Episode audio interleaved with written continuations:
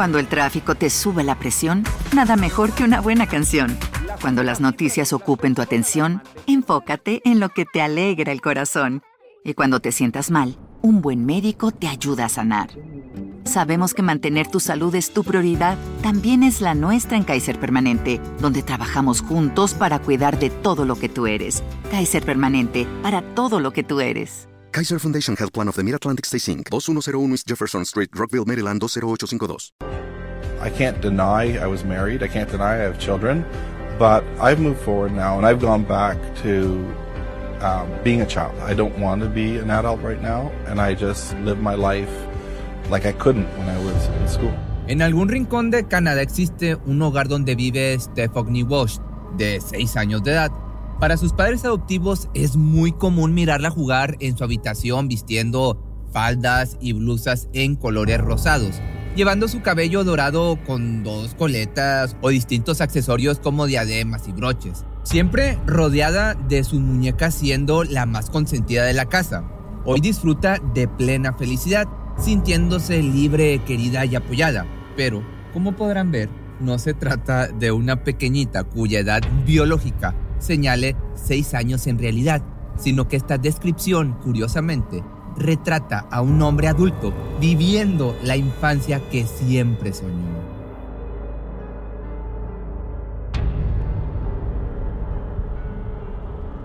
Stephanie Walsh en realidad nació bajo el nombre de Pablo Walsh, Creció como un chico común, quizá jugando y corriendo en las calles, practicando algún deporte en la escuela y haciendo lo que los niños de su edad solían hacer, pero muy en su interior guardaba sensaciones inexplicables para él, las cuales intentó reprimir durante casi toda su vida. Con el paso de los años aparentemente conoció el amor. Su nombre era María, esta chica en la que tal vez vio algo especial. Pasó de ser su novia por algún tiempo a convertirse en su esposa. Juntos iniciaron una nueva vida y emprendieron la aventura a formar su propia familia. El hombre solía trabajar como mecánico para solventar los gastos de la casa, los cuales año con año aumentaban tanto como los integrantes Wash. La familia llegó a estar formada por siete hijos y la pareja, aparentemente llevando una vida normal y convencional. Sin embargo, muy en el fondo, Pablo algo no le hacía feliz. Constantemente aparentaba sentirse completo, pero sobre todo sentirse él mismo. Ni sus hijos ni su esposa parecían brindarle la felicidad que tanto anhelaba, pero temeroso a ser juzgado o rechazado, soportaba el hecho de percibirse atrapado en un cuerpo que no le pertenecía. Fueron más de dos décadas que María y Pablo estuvieron juntos en matrimonio. Sin duda, toda una vida, cumpliendo con sus votos de estar el uno para el otro en las buenas y en las malas, Solo que poco a poco esa promesa se fue transformando en imposible de cumplir para ella. La primera vez que María dudó sobre el famoso hasta que la muerte nos separe fue el día en que entró a su habitación para descubrir otra cara de la persona con quien compartía su vida. Era su compañero, su amante, confidente y padre de sus hijos, vestido con ropa de mujer. El impacto para la chica fue enorme. Se quedó, imagínate, sin palabras más toda la historia detrás, los años compartidos, pero sobre todo la familia tan grande que habrían construido, sirvió de ancla para quedarse a su lado. Tal vez no comprendía lo sucedido, pero estaba segura de querer apoyar a su esposo, especialmente brindarle la seguridad de sentirse acompañado y amado. Aunque la situación no se detendría luego de un poco de maquillaje y probablemente prendas tomadas del guardarropa de su cónyuge. Ciertamente, estaba parado frente al inicio de una paulatina transformación o transición que culminaría en algo absolutamente impensable. La escena de ese inquietante día se repitió una y otra vez, como si por una pequeña rendija se asomase cada vez más la verdadera identidad de Pablo, tratando por todos los medios no regresar al oscuro rincón donde aguardaba cuando el padre de familia cumplía su papel. La batalla de su mente entre quién era y quién debía ser tomaba más relevancia al paso de los años. De pronto ya no era suficiente usar falda y labial rosado, se sentía como un disfraz. Entonces la idea de ser un transvesti de closet dejó de ser suficiente. En realidad soy una persona transexual, es lo que pensaba esta persona. Finalmente se atrevía a aceptar su identidad, ese primer paso tan difícil contra el que había luchado durante más de cuatro décadas. Tenía 46 años una esposa, siete hijos, una vida hecha e increíblemente estaba considerando pararse frente a su familia y confesarle su deseo de iniciar un proceso de cambio de género. Fue María quien recibió primero la noticia. Quedó estupefacta. Para ella resultaba muy distinto tolerar que su pareja se vistiera de mujer de vez en cuando y en secreto a pasar un proceso de reasignación de sexo. Entonces le dio un ultimátum. Debes seguir siendo un hombre de familia o empezar desde cero así como te sientes, lo que le dijo esta mujer. Era un rotundo no te apoyo en tu decisión, cuya respuesta sería replicada por los siete hijos que, rehusados a tener un padre transexual, prefirieron salir de su vida para siempre. Pero para Pablo la decisión estaba tomada. She said, stop being trans or leave. So that, to me, stop being trans isn't something I could do. It'd be like telling me to stop being, you know, six foot two and or leave. And I was who I was. I was trans before we married. I was a trans parent for 23 years. It floored me, it scared me because I didn't know how to not be trans. Sabía a dónde necesitaba ir, solo o acompañado. ¿Qué sigue ahora? Era lo que esta persona se preguntaba. Ciertamente desconocía por completo el cómo continuar viviendo e inició un camino incierto, principalmente lleno de dolor. Descubrirse a sí mismo le traería tanta angustia como para considerar quitarse la vida. A quienes amaba le habían dado la espalda y no le quedó más remedio que marcharse. Entonces se mudó a Toronto, donde finalmente nació Stephanie, su identidad con la que comenzaría desde cero siendo una mujer. Por una parte, la sensación de libertad, por la otra, el alto precio a pagar por salir del closet, especialmente debido a su apariencia que le hacía recibir comentarios hirientes en la calle. Además, trabajar como mecánico ya no era una opción, obviamente. Perdió tantos clientes como tenía, dejándole la incógnita de cómo ganarse la vida para comer, vestir, calzar, sobrevivir. Esa época fungió como la más oscura, atestada de pensamientos negativos, deseos autodestructivos, entre ellos el querer perder la vida y la desesperanza de no poder salir adelante siendo como realmente era. Conseguir un trabajo estable parecía imposible por lo que sus problemas económicos se sumaban a la lista de preocupaciones que no le dejaban dormir por las noches. Eventualmente se vio en la necesidad de vivir en un refugio. Ahora él era ella, una triste mujer abandonada por su familia a quien extrañaba con desesperación cada día. Sin embargo, sabía que regresar al pasado no era una opción o no era una solución. Um, I paid a pretty heavy price for transitioning. And so at a certain point, I thought, I've already lost everything and everything's happened. Decidida a seguir adelante y aprender más sobre su nueva vida, comenzó a asistir a talleres donde se trataban temas de transexualidad. Ahí tuvo los primeros rayos de esperanza que le dieron el empujón necesario para continuar.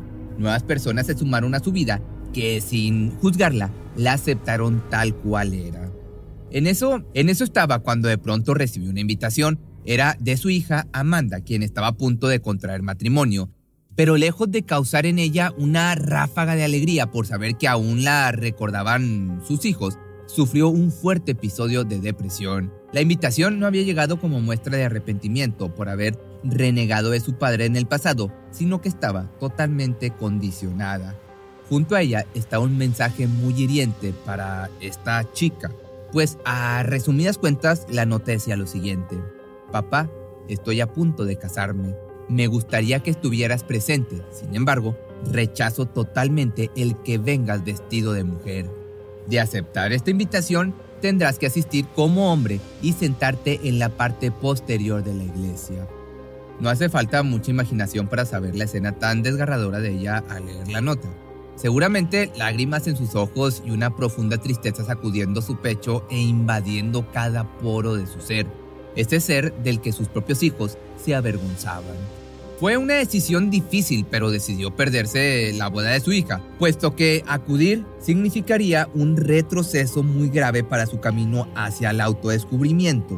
Volver a ser hombre, aunque solo fuera por un día, generaba en ella ansiedad y abatimiento. Pese a dicha situación, logró salir del hoyo nuevamente, emergiendo con más ganas de vivir que antes, todo gracias a sus talleres y nuevos amigos que le hacían sentir validada o aceptada. Entonces, a los pocos meses, inició su proceso hormonal. Conforme se adentraba en la comunidad, descubría que no estaba sola. There's a lot more people that are trans. Like a lot of people come out to me. Um, I get guys that you wouldn't think that are want to wear like cops and bikers and um, can I wear a dress? It gets very playful because you look at people and you think you understand what they're all about. You know, when you see a guy that's 300 pounds with a goatee who pulls in in a Harley and uh, is going through my closet and saying, Can I wear this dress? Can I wear that dress? You know, or can I kiss you when I'm wearing the dress? You don't expect it. Inevitablemente se expandió su círculo social, como ya hemos visto. Hizo nuevos amigos. Tuvo una pareja y personas sumamente cercanas que se convirtieron en familia. En algún momento consiguió un empleo barriendo nieve, manteniéndose estable tanto económicamente como emocionalmente. Pero esa sensación de paz no duraría por mucho tiempo. Aunque tenía de consuelo el hecho de no mentirse a sí misma, recordaba con tristeza todos los años en los que vivió una farsa, desde su niñez hasta la edad adulta. Algo de su presente parecía incompleto y así transcurrieron varios meses intentando ser feliz, mirándose al espejo preguntándose el por qué seguía sin alcanzar la plenitud. Posiblemente el haber vivido como un niño, un hombre durante más de cuatro décadas había sembrado en ella alguna especie de inconformidad. El deseo de disfrutar su infancia como niña le rondaba entonces por la mente. Y así, lo que comenzó como una fantasía imposible de cumplir, poco a poco se fue materializando de pronto se vio frente a ella una extraña solución. Tal vez pensaba que si había cambiado de género, era posible cambiar de edad. Por más descabellado que suene, pero pues sí, se negaba rotundamente a ser adulto. Quería vivir su niñez siendo una pequeña jugando con muñecas, vestida de rosa, portando faldas, cabello con dos colitas y accesorios. Entonces fácilmente decidió dejar de serlo convertirse en una niña de 8 años. Ella eligió su edad y sin miedo a lo que trajera el futuro comenzó a vivir como tal. Jamás imaginó que de pronto un día una pareja de adultos mayores se interesaran en adoptarla para criarla como si en realidad se tratase de una niña de 8 años. Esta noticia cayó como si viniera del cielo a brindarle el confort de una familia. Se fue a vivir a casa del matrimonio quienes ya tenían hijos propios y nietos, Ahí conoció a quien sería su hermana, la pequeña de la casa cuya edad biológica sí correspondía a la de un infante de 7 años.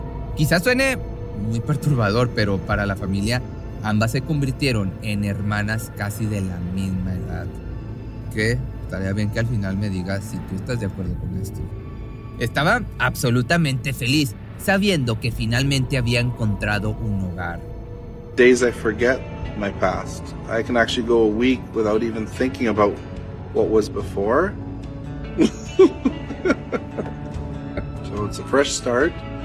It's interesting because it's new to me. And I'm getting accepted in a way I've never been. There's unconditional love. I'm starting to feel like we have a quasi family that we're creating and I'm allowed to be exactly who I am. And I don't have to apologize or make excuses why I'm different. Sumergida en esta nueva realidad, rodeada de personas que la amaban sin juzgar, fue dejando atrás esos oscuros años en los que luchó, principalmente para aceptarse a sí misma, pero también para tener el valor de comunicar al mundo y su círculo personal que realmente no se sentía como hombre. Conocer a su nueva hermana le causó mucha emoción, deseaba llevarse bien con ella y jugar y divertirse juntas. Entonces estaba dispuesta a ceder en lo que ésta le pidiera. youngest granddaughter, when I was eight, a year ago I was eight, and she was seven, and she said to me, uh, I want you to be the little sister, so I'll be nine. I said, well, I don't mind going to six, so I've been six ever since. But uh, we have a great time, and uh, we color, we do kid stuff. It's called play therapy. No medication, no suicide thoughts, and I just get to play. Stephanie Walsh no niega su pasado. Reconoce que alguna vez estuvo casado y que tuvo siete hijos. Sin embargo, en su parecer, pudo avanzar aunque eso significara retroceder a su infancia. Vivo mi vida como no podía cuando estaba en la escuela. Hoy, a sus más de 50 años, disfruta de convivir con quienes ella llama mami y papi, adoptivos, sintiéndose protegida en un núcleo familiar donde se le quiere sin prejuicios siendo una niña pequeña. Pero lo que más adora es pasar tiempo con su hermana mediante una terapia de juego en la que colorean, hacen cosas de niños y por la que definitivamente pudo salir adelante sin pensamientos suicidas o medicamentos controlados. No obstante, inevitablemente su historia puso un debate sobre la mesa entre quienes apoyan su forma de vivir y quienes la reprueban. Entre estas opiniones se destacó la de la autoridad canadiense que le negó el hecho de acudir a un colegio con niños, por lo que Stephanie declaró en el año 2020 que acudiría a conferencias en universidades, pero no con menores de edad. Y aquí es donde yo te pregunto, ¿ustedes qué opinan de esta historia? Pues algo bizarra. Si te gustó este video no olvides seguirme en mi nuevo TikTok que me encuentras como Pepe Misterioso y también sígueme en Facebook que estoy como Pepe Misterio MX. Cuando el tráfico te sube la presión, nada mejor que una buena canción. Cuando las noticias ocupen tu atención, enfócate en lo que te alegra el corazón. Y cuando te sientas mal, un buen médico te ayuda a sanar.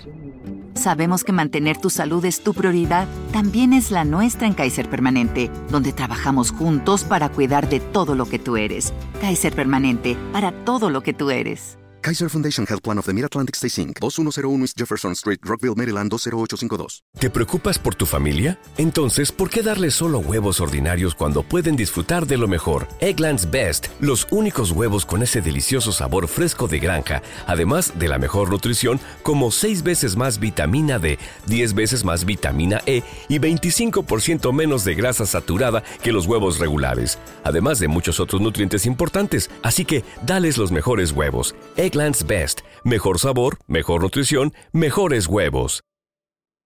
Atención a todos los amantes del terror. ¿Están listos para sumergirse en las profundidades del misterio?